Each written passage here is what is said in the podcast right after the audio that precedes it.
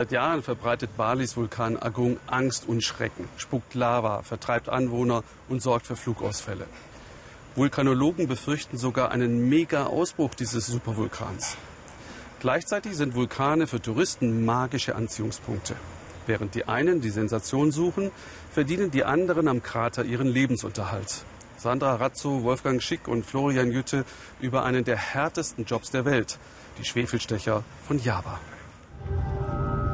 So könnte er wohl aussehen. Der Eingang zur Hölle.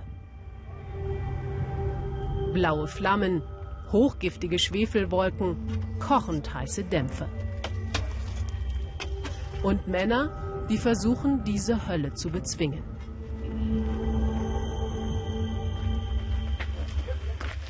Einer von ihnen ist Saleh. Sein Arbeitstag beginnt um kurz nach Mitternacht. Dann schleppt sich der 65-Jährige zwei Stunden lang hinauf zum Vulkan Lien. Schon allein das erfordert Kondition.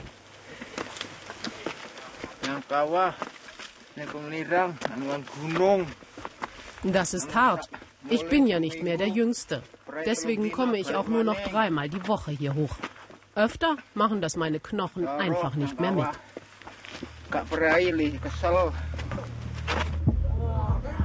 Für die blauen Flammen am Krater hat der Schwefelstecher keinen Blick.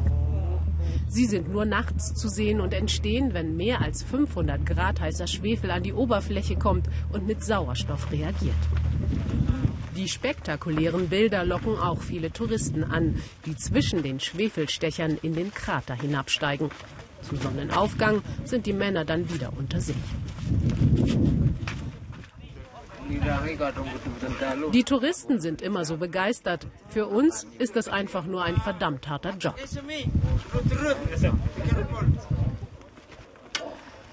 Um 4 Uhr morgens geht die Sonne auf.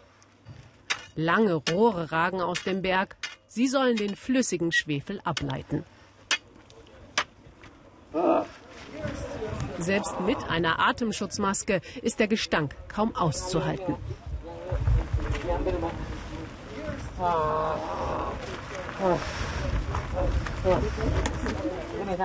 Der Schwefel glänzt wie Gold, wenn er noch flüssig ist, sagt dieser Arbeiter. Wir verdienen damit unser Geld. Aber manchmal wird mir dabei so schlecht, dass ich fast ohnmächtig werde.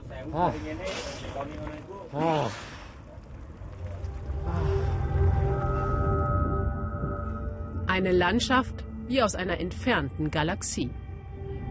Bei Tagesanbruch kommt der giftblaue Vulkansee zum Vorschein. Experten nennen ihn das größte Säurefass der Welt.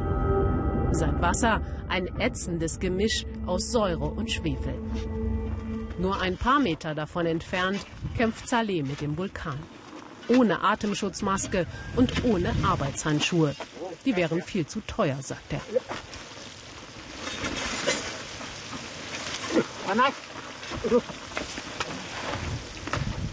Immer wieder muss er seinen Job unterbrechen, denn der Wind bläst aus allen Richtungen. Die giftigen Dämpfe beißen sich in Augen, Nase und Mund. Nach ein paar Monaten verliert man jeden Geruchs- und Geschmackssinn, sagt Saleh. Dazu dieser Keuchhusten.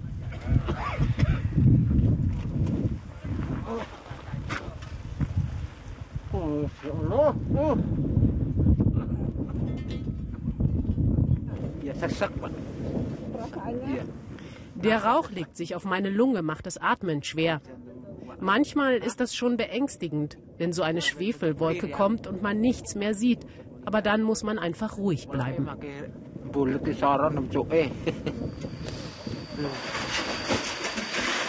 Weit unten im Tal liegt eine Sammelstation.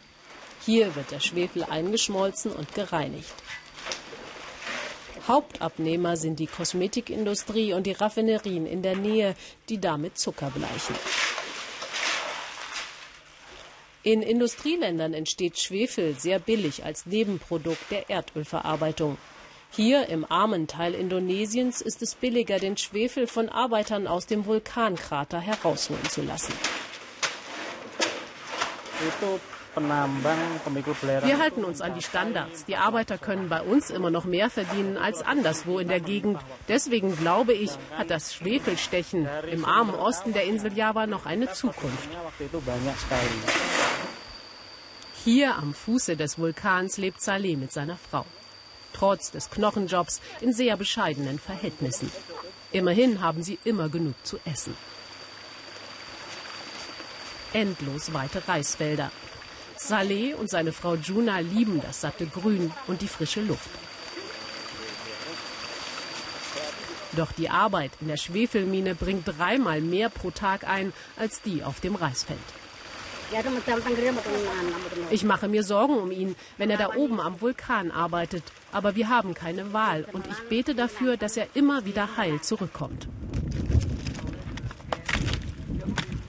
Der Vulkan bläst den Arbeitern beständig seinen giftigen Atem ins Gesicht. Aber aufgeben? Nein, sagt Saleh.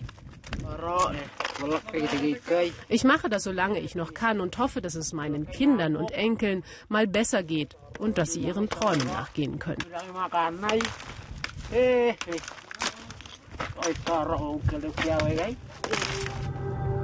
Saleh ist schon völlig K.O. Aber jetzt erwartet ihn noch einmal ein richtiger Knochenjob. Der Aufstieg. Mit 50 Kilo schweren Brocken auf dem Buckel. Die Jüngeren tragen bis zu 90 Kilo, aber das schafft der 65-Jährige nicht mehr. Bis zu 10 Tonnen Schwefel schleppen die Arbeiter täglich hier hoch. Wohl einer der härtesten Jobs der Welt. Für die Arbeiter ein Höllenjob, den viele nicht überleben. 50 Jahre ist die durchschnittliche Lebenserwartung eines Schwefelstechers. Manche fallen einfach um oder stürzen ab, sagt Saleh. Ich habe wohl Glück gehabt, schiebt er nach. Endlich am Berg Kamm. Umladen und dann noch einmal zwei Stunden mit der Karre wieder bergab zur Sammelstation. Für all die Plackerei wird er am Ende des Tages ganze 6 Euro verdient haben. Gerade genug, um zu überleben.